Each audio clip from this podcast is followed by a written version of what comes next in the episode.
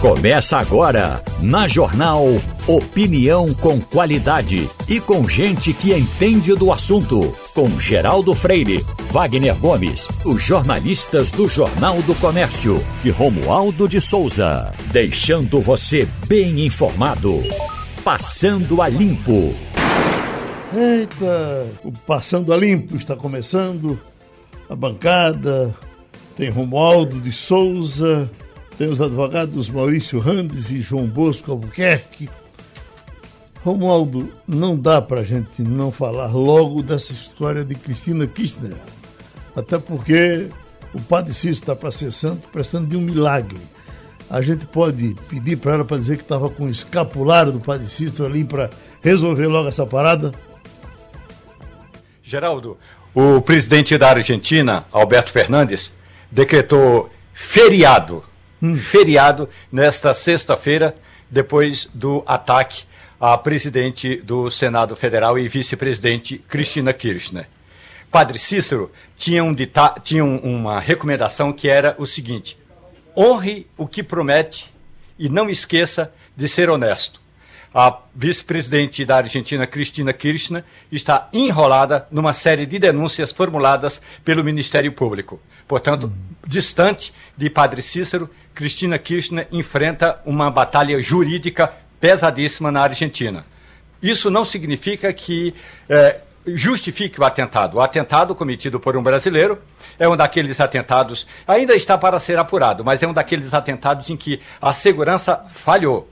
A presidente, a vice-presidente Cristina Kirchner, ela mora ali no bairro da Recoleta, quem esteve na Argentina, em Buenos Aires, recentemente, é, sabe que naquela avenida ali é praticamente impossível transitar, seja a pé ou de veículo, porque acampamentos foram montados por kirchneristas de toda a região, de todas as regiões da Argentina, e aí ontem à noite ela saiu do Senado, quando foi chegando em casa, ocorreu esse atentado e o brasileiro apertou o gatilho e a pistola ou o revólver não funcionou.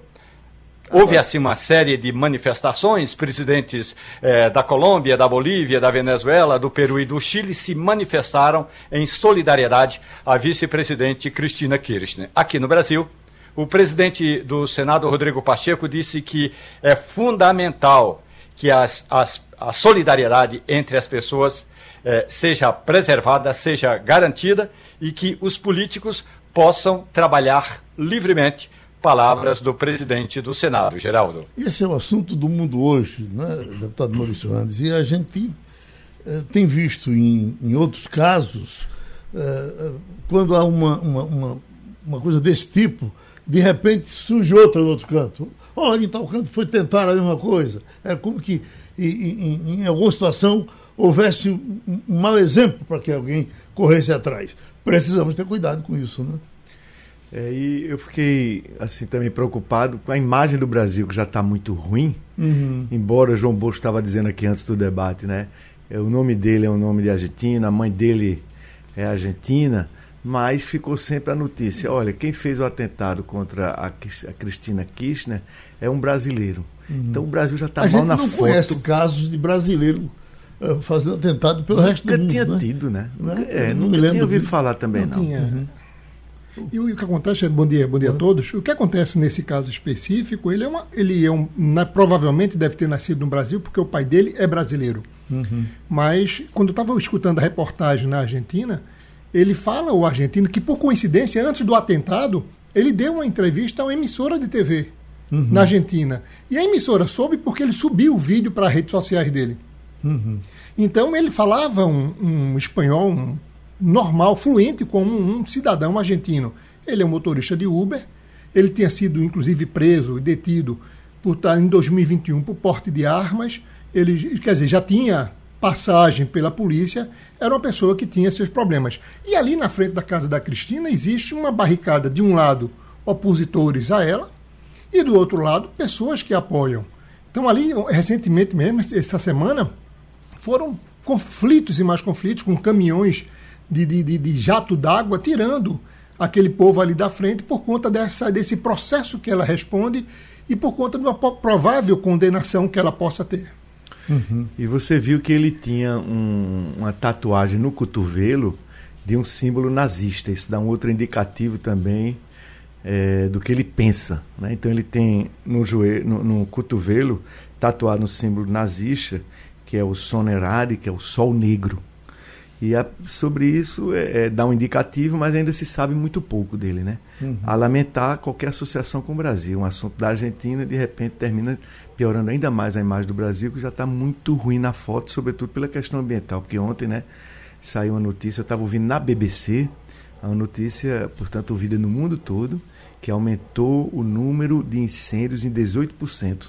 Uhum. É, no último anúncio que foi feito. Então, o Brasil fica toda hora sendo mal noticiado, né? Esse fim de semana também passado eu falei com uma amiga que mora na Inglaterra, ela dizendo isso, que é impressionante que só sai notícia do Brasil negativa. Deixa eu aproveitar e dar uma notícia boa, que o doutor Oi, João ótimo. Bosco, que sempre colabora também com as nossas cadeiras de rodas, é bom dizer que o doutor Maurício também, ele nos traz aqui, aproveitando, porque já estamos dizendo, uh, já dissemos por mais de uma vez, que a cadeira de rodas, a partir de 7 de setembro, custará 500 reais.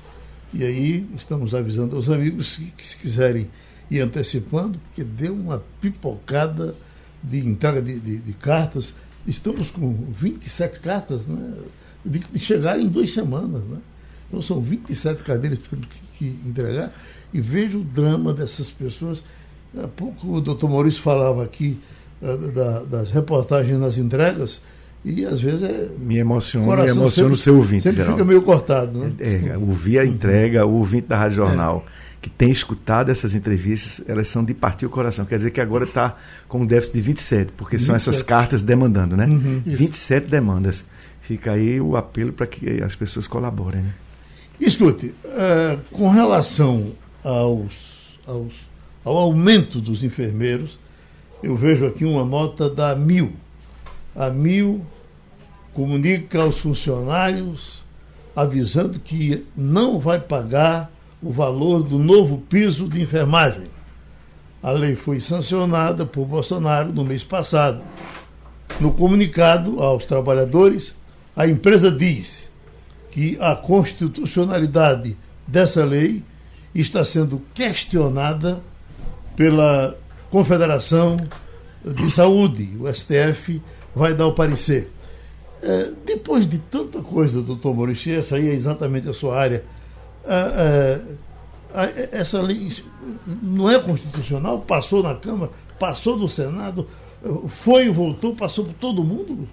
Está na Constituição Federal agora? Está na Constituição. É impressionante como é que uma, uma empresa importante como a Mil uhum. anuncia oficialmente por uma nota que vai descumprir a Constituição.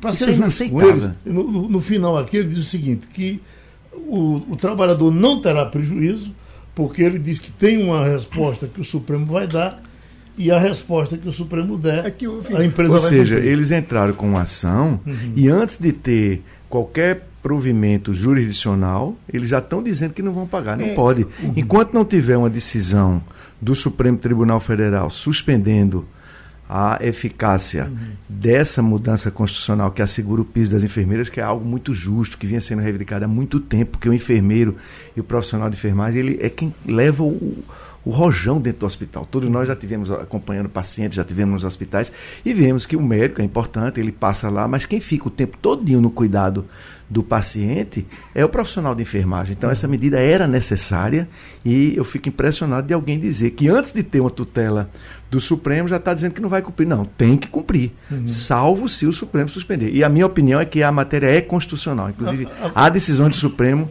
aceitando que haja esse piso. Doutor Bosco, agora, por mais dura que seja a, a, nota do, do presidente da Mil, você tem outros grupos que nem nota deram e não vão fazer. Não, não mas esse, esse recurso. Prefeituras, Geraldo, inclusive, né?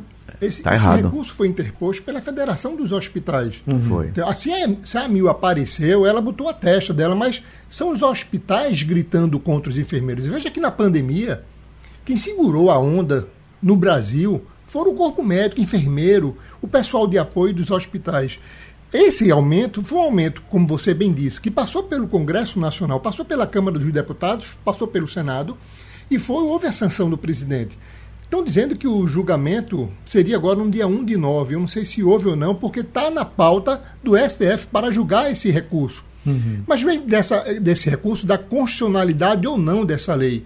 Mas eu entendo que é um direito que, que foi conseguido, porque diante do Congresso Nacional ter aprovado, não iria a Comissão de Constituição e Justiça do, do Senado, ou seja, do, do, da Câmara dos Deputados, não iria deixar passar um, um, projeto de lei inconstitucional. É mais um grito, é mais um esparramalho desse, desses donos de hospitais que não querem pagar um valor justo aos enfermeiros. Eu queria Romualdo, lembrar... esse, assunto, esse assunto, Brasília trata dele, Romualdo?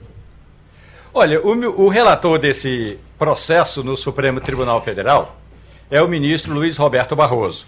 Em agosto, em meados de agosto, ele encaminhou uma um pedido de informações, ou seja, uma manifestação ao governo federal.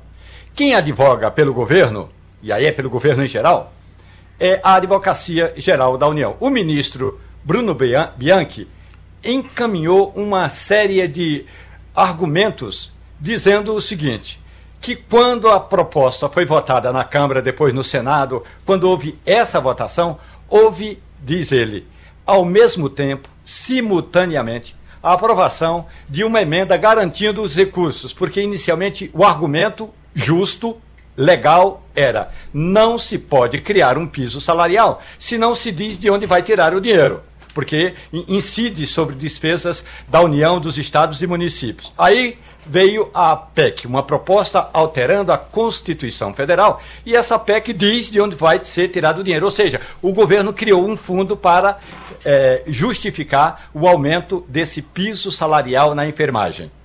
Ocorre que, a, embora alguns prefeitos gostariam de fazer isso, Algumas, algumas autoridades estão agora também. Tem prefeituras que não estão pagando esse piso salarial de enfermagem. Mas, no caso específico do Supremo Tribunal Federal, havia a expectativa, Bosco, de que nesta semana o Supremo Tribunal Federal pudesse se debruçar sobre esse assunto não vai fazê-lo. Até porque na semana que vem vai ser muito difícil. A terça-feira é um ponto facultativo por aqui em função da segurança do 7 de setembro. Se houver uma audiência, vai ser nas, na quinta-feira, que ainda não saiu a pauta da semana que vem. Portanto, o assunto ainda está aguardando uma manifestação do relator, o ministro Luiz Roberto Barroso, porque é ele, como relator, que leva o tema para o plenário. Agora, o doutor Maurício está dizendo que não tem volta. É, eu, não, claro que do Supremo Tribunal Federal, sobretudo essa composição atual, né, Busco, a gente espera tudo. É, eu diria que talvez seja a composição do Supremo mais fraca que a Corte teve ao longo de sua história, do ponto de vista técnico também e do ponto de vista do seu papel institucional. Acho que o Supremo está cumprindo um papel de conter alguns arroubos autoritários, mas eles, eles têm errado muito, né? como erraram agora nessa, nesses últimos episódios. É, o que eu queria dizer é que esse negócio do enfermeiro, esse assunto do enfermeiro, além de ser justo, é, ele tem dois problemas. Uma é a questão, eles estão arguindo os hospitais estão arguindo uma suposta inconstitucionalidade. Recentemente eu tive uma decisão na Justiça do Trabalho é, que reconhecia a possibilidade, e citando jurisprudência, o próprio juiz trazia jurisprudência do Supremo Tribunal Federal, aceitando a fixação de pisos profissionais é, em número de salários mínimos. Então, há já decisões do Supremo aceitando a constitucionalidade em outros casos. Esse é um ponto. E eu também concordo com essa, essa interpretação, que é possível ter uma lei estabelecendo um piso salarial profissional por salários mínimos. O segundo ponto é o apoio que a União tem que dar para as prefeituras poderem pagar, porque a gente sabe que as prefeituras vivem sem recursos. Então a União, sim, tem que assegurar esses recursos, porque não pode a União, pelo seu poder legislativo, votar uma despesa para o município e não garantir. E agora, como o Romualdo falou aí, está feito o indicativo. Então, espera-se que seja cumprida a lei. Não se pode estar tá dizendo e achando que as leis são feitas pelo Congresso Nacional, as emendas são votadas e, e, e, as pessoas cumprem ou não, se querem ou não querem. Não pode ser assim, né? Prazer de receber mais um amigo aqui que se esforça sempre para colaborar com a, a, doação de cadeiras de rodas e ele é dos Correios. Eh, veio a pé de onde para chegar aqui?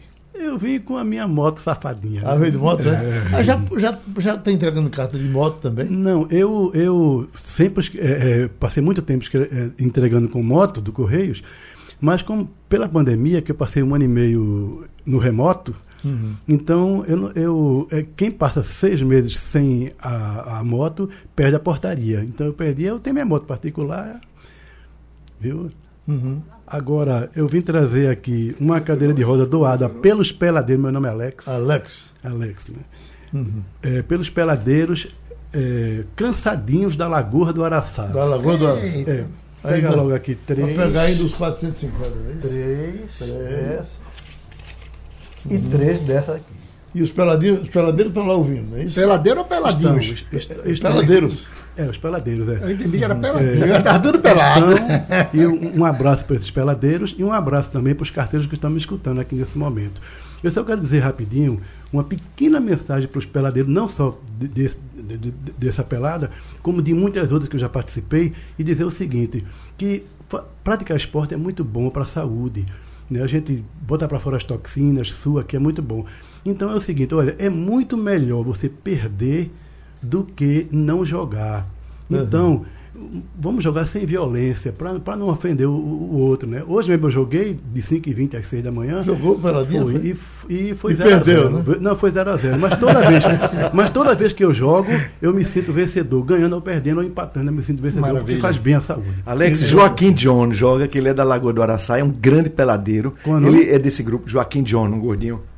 Uhum. Eu, eu, eu que ele, é- deve ser ele agora está entregando carta de moto, ele tem que, que, que jogar também, se movimentar, né? Mas depois da pandemia, eu estou andando. Eu Mas a, moto, a, a moto é do Correio? O Correio fornece moto? Eu trabalhava na entrega com a moto dos Correios. Certo. Né?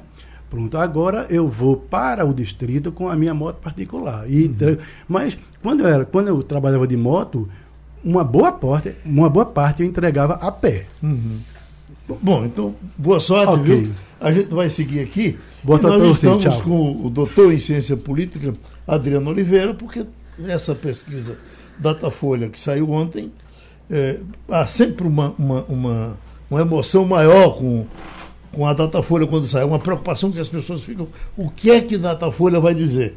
Inclusive, professor Adriano, eles apresentaram ontem um levantamento de que nas nove últimas eleições, o Datafolha acertou todos os candidatos que se elegeriam, que se elegeram a presidente, nas nove últimas. Eles até fizeram um quadro, mostraram ontem, eu lhe vi hoje na CNN, e eles mostraram na CNN um quadro com, uh, uh, uh, com essa informação.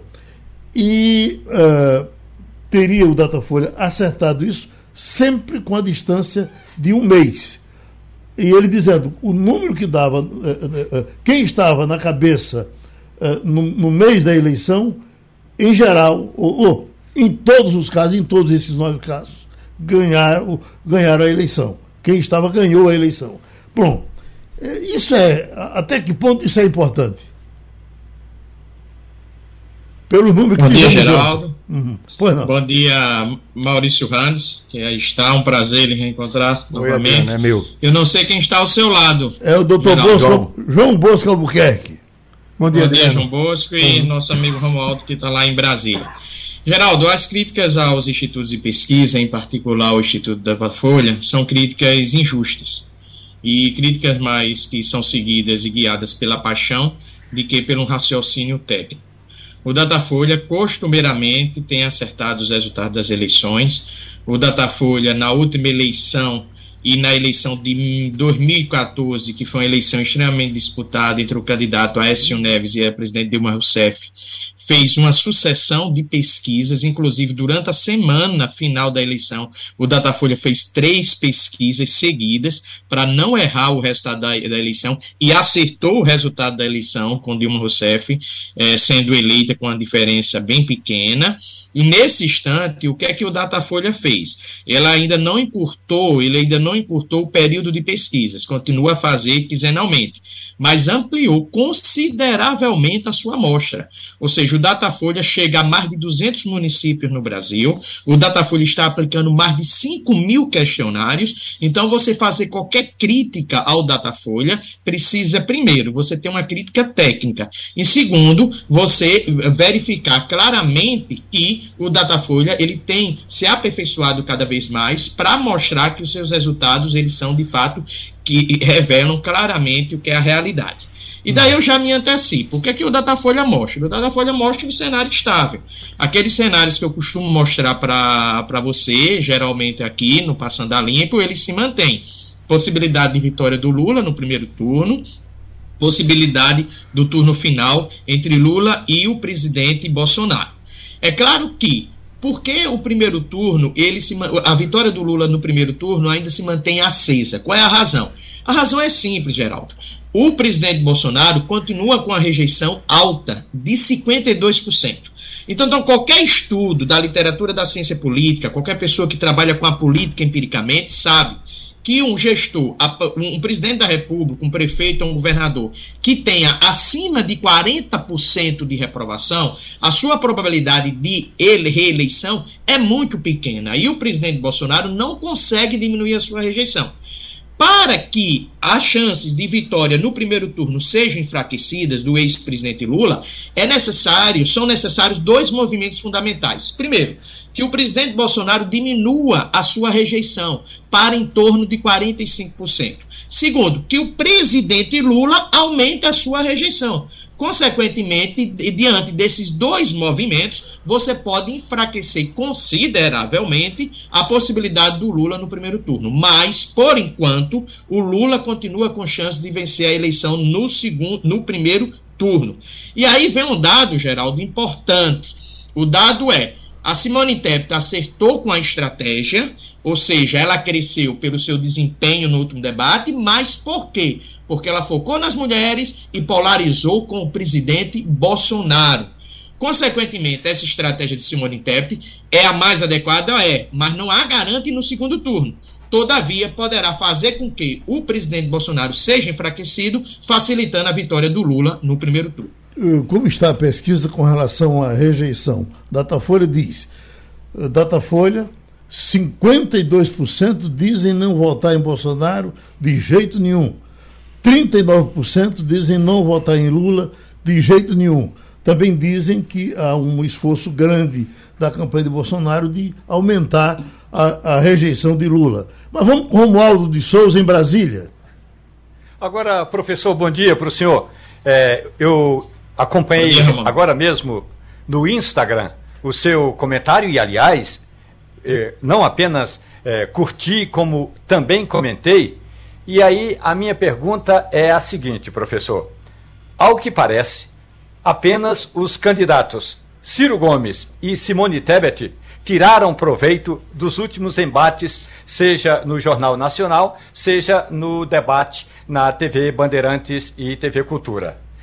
Se alguém vai a uma oportunidade de debate, de estar diante do eleitor, de se comunicar com o eleitor e não ganha pontos, evidentemente, pela lógica, perdeu uma grande oportunidade de crescer, ou seja, de se apresentar com propostas.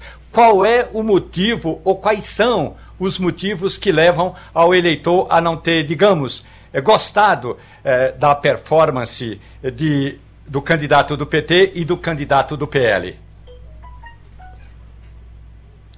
Romualdo, é, quando o presidente Lula saiu, foi reeleito em 2006, logo após o escândalo mensalão, ele tinha 26% de rejeição. Hoje ele tem 39%, ou seja, uma rejeição considerável. Durante a Operação Lava Jato, no período de 2015 a 2017, a rejeição do ex-presidente Lula chegou a 64%. Ou seja, porque Lula não teve, não adquiriu nenhum tipo de vantagem com o debate. Primeiro, ele foi mal no debate, principalmente quando ele teve que responder à pergunta sobre corrupção, que é o grande problema da sua candidatura. Em segundo lugar, porque ele é um candidato rejeitado. Ele só não é rejeitado menos mais do que Bolsonaro, mas ele é um candidato rejeitado. Essa é uma eleição do medo, uma eleição que eu venho sempre colocando desde o ano passado.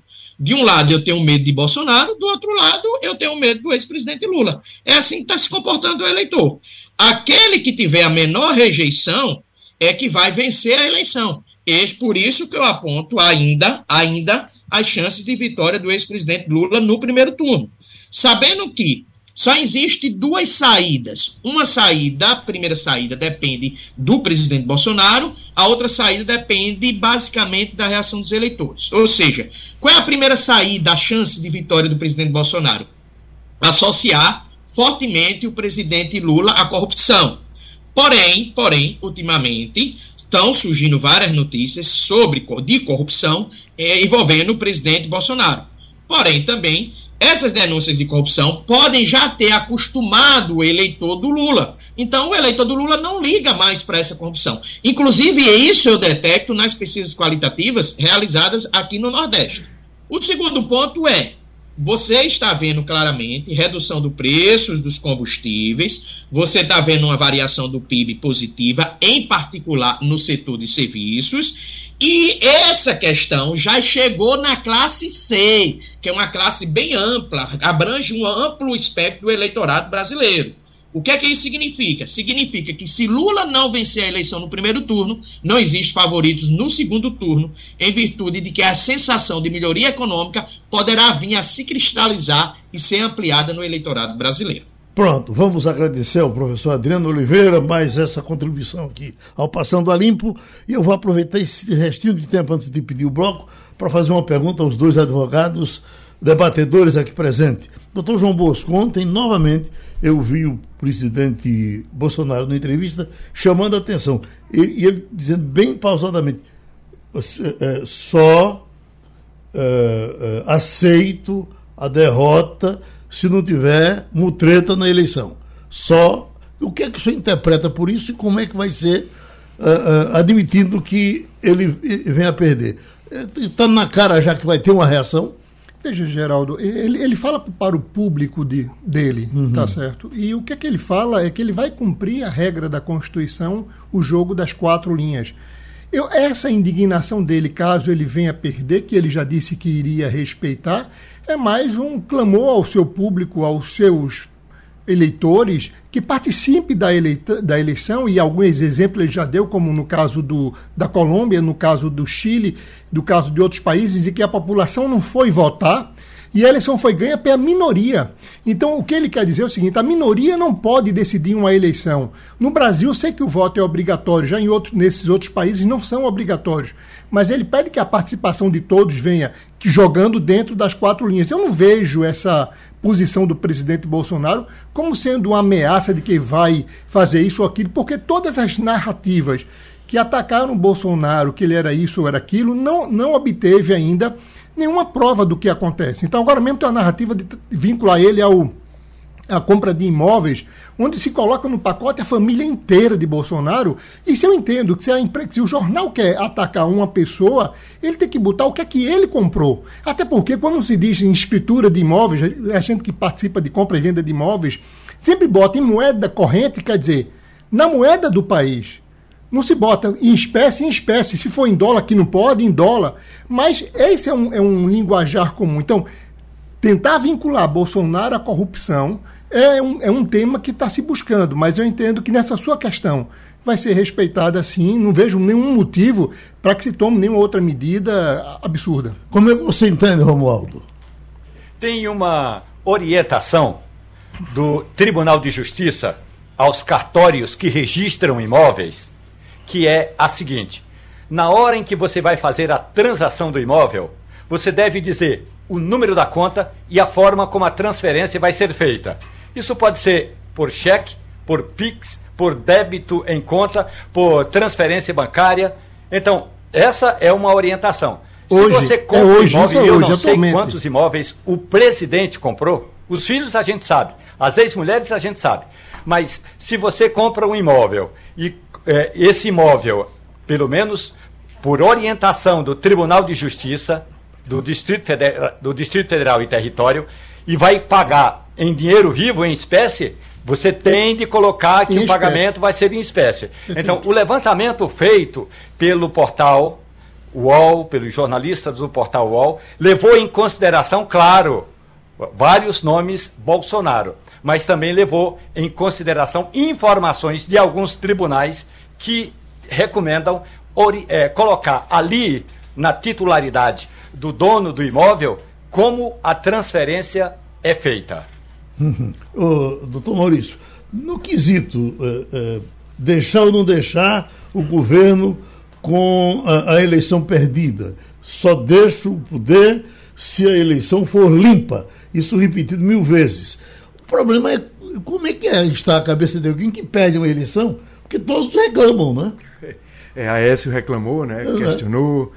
É, eu penso assim, que ele faz essas ameaças, fala muito mais para a bolha dele, para o, o eleitor bolsonarista de raiz, mas ele sabe que está isolado. Ele não tem condição de fazer valer o não acatamento das urnas, sobretudo depois daquela reunião que teve na posse do presidente do TSE, em que uhum. todo o Estado brasileiro estava ali. Estava ali o judiciário, estava ali o legislativo, o próprio presidente da República estava lá, teve que ouvir com cara de paisagem né, a refutação da sua crítica que ele faz às urnas eletrônicas. Estavam ali os governadores. Ali foi uma manifestação inequívoca das autoridades de todos os órgãos brasileiros que não se cogita de desrespeitar o resultado eleitoral e a urna eletrônica. E numa semana anterior, no dia 11 de agosto, que é o dia nosso dos advogados, teve aqueles manifestos todos da sociedade civil. Então foi uma semana que o Brasil falou e disse: olha, confiamos na justiça eleitoral, confiamos nas urnas eletrônicas e não aceitamos qualquer tentativa de desrespeitar. Então, seja Bolsonaro, seja Lula, seja Maurício Ramos, Bosco ou eu Perdeu a eleição, tem que ir embora. Né? Vai respeitar, eles não têm como, ele não uhum. tem a uhum. menor condição. Ainda que ele quisesse, Sei. que eu acho que ele quereria se ele uhum. perdesse, mas ele não tem força para isso, ele não tem apoio, nem sequer nos ativos militares das Forças Armadas. Porque o pessoal que está muito na, nas Forças Armadas, que apoia muito ele, é muito mais reserva, turma do pijama. Uhum. Na ativa, você pode observar, os generais da ativa, os almirantes e os brigadeiros já estão mais reservados. Então, essas tendências autoritárias, golpistas, é, de Bolsonaro, ele está isolado, ele, a família dele e aqueles seguidores dele. Vamos uma conversinha com o cirurgião Joaquim Branco. Por que, doutor Joaquim, a, a redação inteira ficou aqui assustada hoje com essa manchete? Médico retira tumor de 46 quilos da barriga de paciente em Itaperuna. E o médico se espantou, dizendo: desse tamanho eu nunca vi. Então, conta, uma mulher de 45 anos realizou uma cirurgia de emergência na quarta-feira para retirar um tumor de aproximadamente 46 quilos no Hospital São José de Havaí. Ah, o cirurgião geral, Glaucio Borchá, realizou o procedimento e relatou que a paciente procurou atendimento por estar com falta de ar. Ah, por conta do tumor, a mulher de 1,45m estava com 150 quilos. Me lembro que num desses programas nossos aqui, acho que há quase 30 anos, nós ligamos pro, o senhor para tratar de alguma coisa no Hospital do Câncer e lhe botamos no ar, porque o senhor tinha acabado de tirar um tumor que parece estava perto de 40 quilos. Podia falar disso? Perfeitamente. Bom dia, Geraldo. Bom dia a uhum. todos. É uma raridade. Eu tinha aqui anotado realmente esse tumor operado no Hospital do Câncer. Ele tinha 39 quilos, era uma mulher de 36 anos, continua viva. Esses tumores, se não maligno, depois de retirado, a mulher vai ter a longevidade que teria sem é, esse tumor. Uhum. É, chama a atenção é, o histopatológico, a biópsia. Você tirar esse tumor, mas vai ser examinado pelo patologista para saber se é maligno ou benigno. Normalmente no corpo do útero é benigno, mas nos ovários, que são tumores menores, mais grandes, não tanto quanto, há uma possibilidade grande de malignidade. Hum. É uma raridade, eu acho que nós devemos chamar a atenção às mulheres de baixo teor de conhecimento de fazer um controle ginecológico. Quanto mais rápido você fizer uma cirurgia, melhor serão os resultados, Geraldo. Esses casos de supertumores só acontece com mulher, não acontece com homem? Homem é mais raro, porque homem não tem nada dentro que fabrica, a não ser a próstata por trás do reto. Mas, é, e, ou então tumor de colo no intestino grosso. Nas mulheres, infelizmente, elas têm ovário, tem. Bom, bom, ainda bem que nós é, acho que terminamos entendendo tudo, né, Maurício? Geraldo, esse, esse tumor equivale a 10 bebês, né? Um bebê não é menos de 4 quilos, por mais. É como se tivesse tirado desta senhora 10 bebês. Uhum. O que me, está, me deixa estarrecido é a questão seguinte: o tumor, ele é fora, estava vendo aqui a fotografia, fora do corpo. Uhum. E essa mulher deixou, ela não se cuidou. O cuidado é prévio. Vivendo, né? é, ela Como deixou ela a coisa aumentar, crescer, sabendo que não é normal.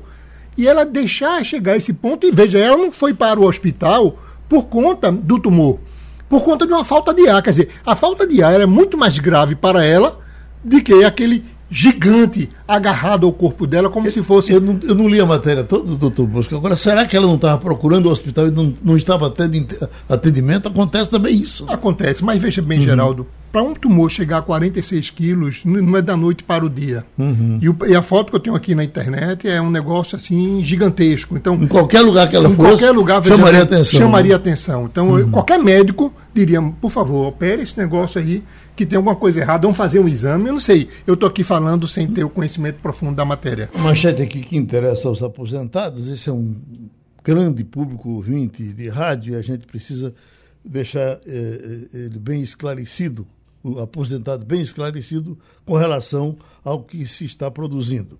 Ah, estamos com o advogado Paulo Perazzo, que a manchete é essa, doutor Paulo. STJ define regras para aposentado pedir revisão de benefício do INSS após ação trabalhista. O que, que quer dizer isso? Isso é uma novidade muito boa, Geraldo, muito boa. O cara colocar ação trabalhista porque o patrão não pagava hora extra, não pagava adicional noturno, etc. Só que essa reclamação trabalhista durava 10, 15, 20 anos. E nesse interregno, nesse período, o sujeito perdia a possibilidade de revisar o próprio benefício previdenciário que estava totalmente errado.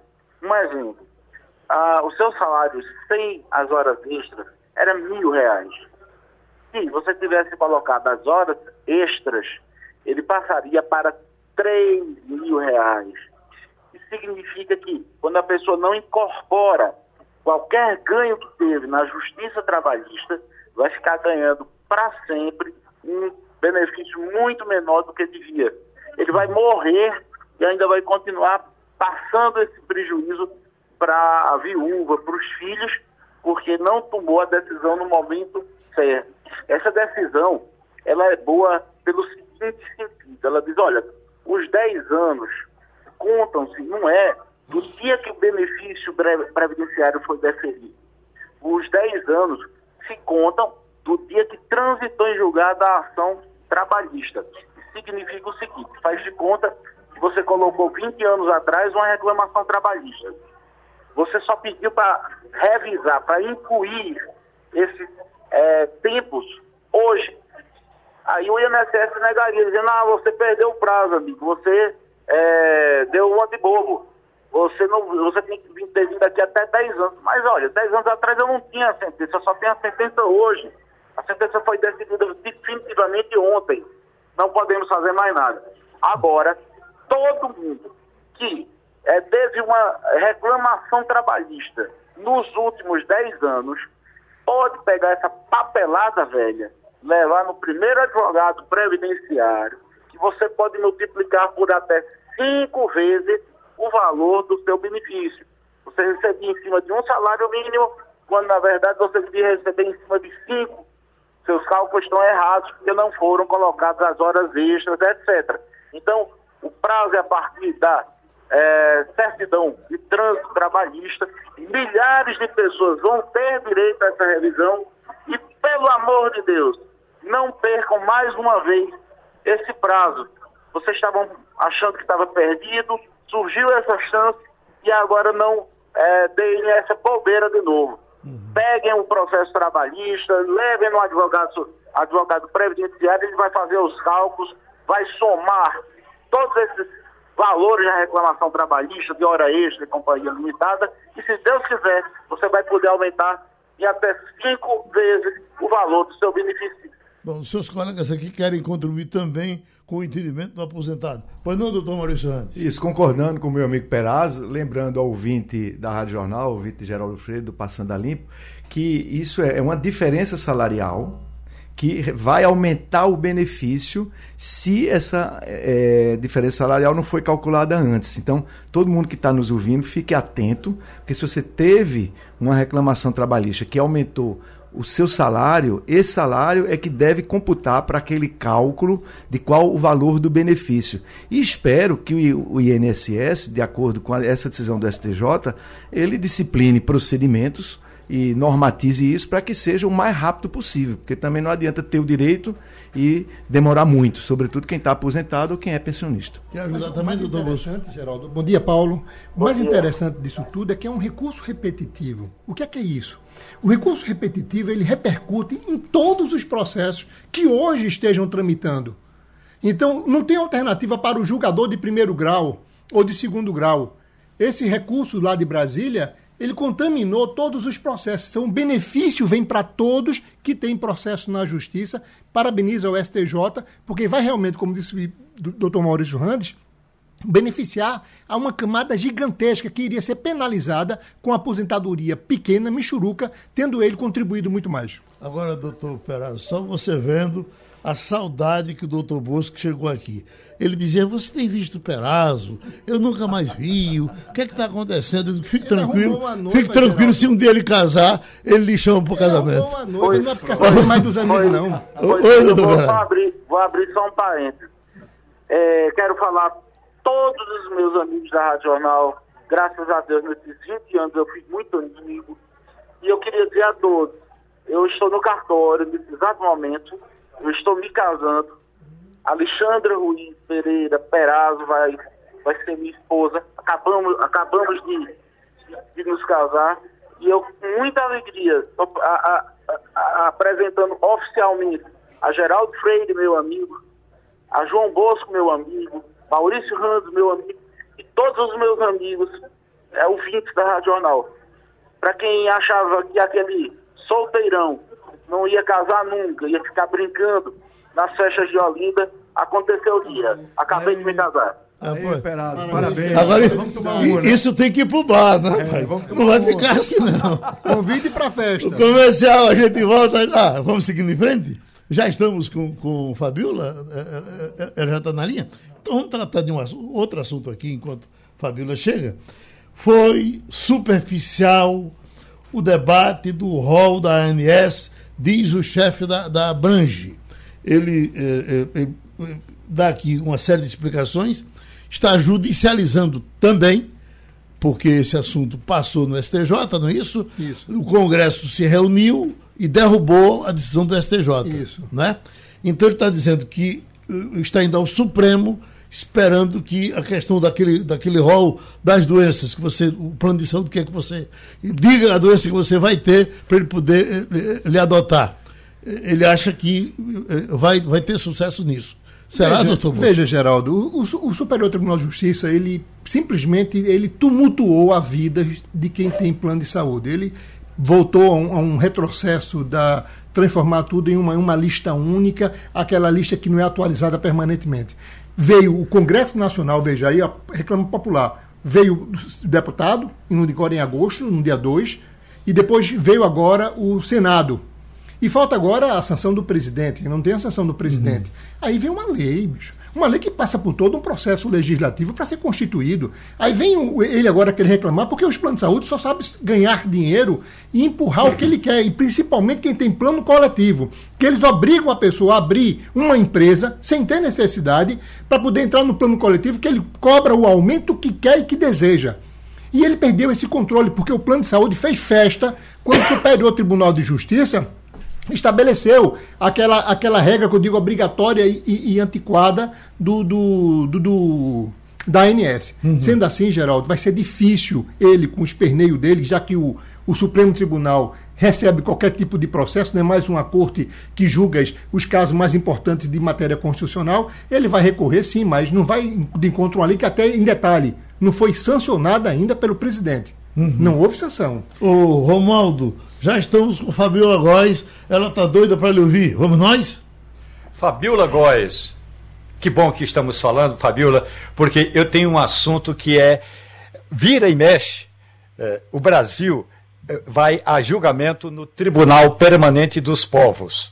Na prática, do ponto de vista jurídico, não tem repercussão. A repercussão é muito mais política e que pode até pressionar a um tribunal como o, Tribunal de Haia, mas o julgamento que foi analisado por esse Tribunal Permanente dos Povos condena Sua Excelência, o presidente do Brasil, por crimes contra a humanidade, por violação de direitos humanos em meio à pandemia. E uma das justificativas, um dos argumentos, aliás, teve até imagens durante esse julgamento, Fabiola, é, foi aquela série de pacientes que morreram aguardando oxigênio lá no Amazonas, lá em Manaus, no Amazonas, e uma live, uma transmissão ao vivo que o presidente do Brasil fez e que fazia chacota com pacientes que estavam é, sem ar, sem respirar, Fabiola Góes.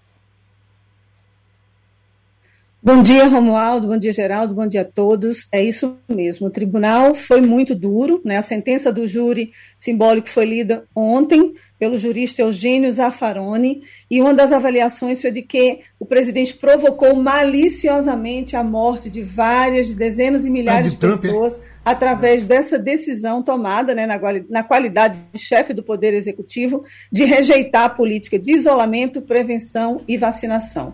Ou seja, é mais um momento em que o Brasil, por meio do presidente Bolsonaro, aparece nas páginas dos jornais americanos e do mundo inteiro uma notícia negativa. Né? Isso daí não tem um efeito prático, não tem o poder de julgar, de condenar um, uma autoridade, mas ela tem um impacto muito grande, porque dali, desse resultado, se leva mais argumentos para o Tribunal é, Penal Internacional e outras instâncias né, de, de organismos internacionais para discutir a conduta do chefe do Executivo brasileiro. Então, é mais um momento em que o Brasil está aí, sem falar também nas outras acusações que tem sobre povos indígenas, né? Porque também tem uma acusação né, do, contra o presidente no Tribunal Penal Internacional, porque não atuou de uma maneira preventiva para evitar que tantos índios morressem na Amazônia e não tinha uma política eficiente de vacinação para eles. Então, é mais um momento em que o Brasil está aí no noticiário de maneira negativa. Na questão dos combustíveis, eh, eh, eu lhe pergunto a, a, o nosso aqui, nessas últimas mexidas, é, já estão admitindo que ele fique pra, na casa dos quatro, quatro e alguma coisa. Eu, eu, sempre digo que quando o presidente Bolsonaro assumiu a presidência da República, um litro de gasolina era 4,30. Era 4,30. Estou doido que chegue em 4,30. É, é, dizem até que vai poder chegar. Como é que está combustível nos Estados Unidos? Olha, Geraldo, o combustível continua alto, mas bem diferente de quando estava no auge né, das notícias de guerra da Ucrânia, que o barril de petróleo chegou a quase 120 dólares. Então já houve a redução em Nova, em, na Califórnia, por exemplo, que estava 5,50 o barril, né, o, na verdade, galão, galão. o galão da uhum. gasolina nos Estados Unidos, que equivale mais ou menos a 3 litros e meio, 4 litros de gasolina estava nesse valor e agora já reduziu para 3,50. Então está alto ainda. Eu me lembro que quando eu cheguei né, os Estados Unidos em dezembro de 2020 estava 2 dólares o litro, é. o, galão da gasolina. Então foi um aumento muito grande, né, até 5,50 e agora reduz para 3,50 mais ou menos. Uhum. Então isso é uma preocupação sim. O presidente Biden ontem fez um discurso na Pensilvânia, na Filadélfia, que é o berço da democracia norte-americana, onde surgiu né, a Constituição americana e foi declarada a independência americana. Ele não falou muito disso, assim, é, é, é sobre inflação, mas ele fez um discurso em, de recuperação, fez um discurso contra os republicanos, fez um discurso bem contundente, foi o primeiro discurso bem contundente em que o Biden cita, inclusive, o Trump durante 24 minutos de pronunciamento. Ele fala de que quem, quem vota, né, quem apoia os republicanos, quem apoia os republicanos, na verdade, está se surgindo contra a democracia, cita a violência que se instalou no país desde o 6 de janeiro. Então, é, existe um movimento aí, inclusive, de dizer que os Estados Unidos vão voltar, quer dizer, volta não, que ele continua aí no cenário e tentando liderar o mundo, mas de reforçar esse poderio econômico dos Estados Unidos. Então, é um momento em que os Estados Unidos eles ainda estão enfrentando uma inflação muito alta, mas têm um emprego, um pleno emprego, com taxas baixíssimas, né, de desemprego 3,5%, então é, uma, é um momento aí que a gente está acompanhando essa guinada aí dos Estados Unidos. Doutor Maurício, está com saudade dos Estados Unidos? Quer tirar agora? um abraço, Fabiola. Eu estava só assim pensando, né? O Putin, quando decretou a invasão, decidiu invadir o território da Ucrânia, ele pensava porque Biden estava muito criticado, estava mal na opinião pública nos Estados Unidos e ele não ia ter força para reagir. E, na verdade, o Joe Biden, sem gritaria, sem espalhafate, articulou uma reação com a Europa e teve uma reação é, uníssona do mundo ocidental contra a invasão do território da Ucrânia. Então, o Biden, naquele jeito dele silencioso, sem ser aquele líder carismático, como por exemplo Obama foi, né, Fabíola? Mas ele está sendo eficaz. Ele aprovou um pacote aí de um, mais de um trilhão de obras de infraestrutura, de avanço na utilização de, de energias e fontes de energias renováveis. E agora ele está disputando a eleição, né? O, em novembro vai ter a renovação da Câmara e do Senado. E antes davam-se como favas contadas que os republicanos iam ter maioria na, na Câmara dos Deputados e no Senado. E agora já subiu no telhado dessa avaliação, porque há uma recuperação, inclusive depois da decisão da Suprema Corte, que rejeitou o aborto. Porque uhum. há uma ligeira maioria da opinião pública que queria que permanecesse o direito das mulheres que tinha sido concedido numa decisão da Suprema Corte lá do Roe versus Wade. Então, agora, esse tema também vai influir no resultado das eleições. Veja que as pessoas que ficam cheias de certeza, muitas vezes elas se equivocam. É mas, preciso ter um pouco mais de humildade intelectual para saber que as coisas mudam, né? Que as coisas mudam. O discurso dele foi muito pesado, porque ele disse que, não lhe não disse o nome Trump, mas eu estava ouvindo o discurso dele, ele disse que tem pessoas invadidas no sistema eleitoral para fraudar as próximas eleições, que são as eleições para deputados. Agora em novembro. É, mas ele, e outra coisa, por que ele está fazendo isso? Porque a, a, a opinião dele, a, a imagem dele é de fraco. E tudo que aconteceu hoje, está acontecendo na Europa, também reflete nele, porque a Europa hoje está sem gás, está sem combustível, as famílias estão sendo obrigadas a comprar carvão para poder sobreviver, os rios estão secos.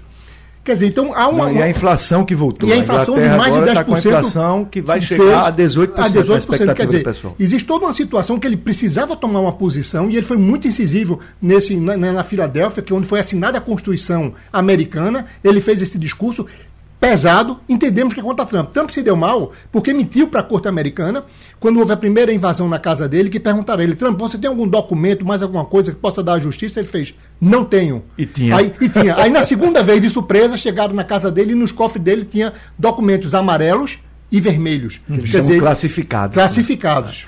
Né? Oi, Fabiola. É isso mesmo. O doutor Maurício tocou num ponto importante em que a gente sempre falava, né, que a inflação, o preço dos alimentos, isso vai acabar prejudicando as eleições aí de mid-term. Só que essa questão do aborto está sendo muito conversado, muito discutido nos Estados Unidos, e isso tem aumentado a possibilidade de, de eleição mesmo, de maioria na Câmara e no Senado de votos para os republicanos, para os democratas. democratas né? Os republicanos estavam há dois meses achando que iam ganhar, mas não está bem assim. O jogo virou, né? E com esse discurso agora do Biden que foi bem contundente, né? Bem, bem atacando mesmo o Trump e os republicanos que são mais exaltados e mais radicais, então pode ser que consiga ainda mais votos, porque ali na Filadélfia é uma região em que é, eles tem horas que volta mais os republicanos, horas mais os democratas, então esse discurso veio mesmo para focando nessas eleições agora de novembro, a gente está a nove semanas das eleições de novembro, e tem uma grande chance mesmo dos democratas conseguirem a maioria na Câmara e no Senado. Então é um cenário aí que o, que o Biden ele estava sendo muito criticado, a recuperação dele nas pesquisas de opinião é enorme, 43%, que é a mesma da mesma época do, do Obama, né, no primeiro mandato do Obama e também do, do Trump. Então ele vem numa recuperação econômica, ele precisa desse mostrar força, né, já que como bem citou o doutor Maurício também, a Europa ali vai enfrentar uma inflação grande por causa da guerra, né, que ele ajudou, está ajudando muito, mandando bilhões, mais de 13 bilhões de dólares para a Ucrânia. Então é um momento em que ele precisa realmente mostrar presença para poder fazer com que os candidatos democratas consigam vencer. Pronto, feliz fim de semana. Abraço aqui também meus queridos amigos que fizeram o programa com a gente e terminou Passando a Limpo. A Rádio Jornal apresentou opinião com qualidade e com gente que entende do assunto. Passando a Limpo.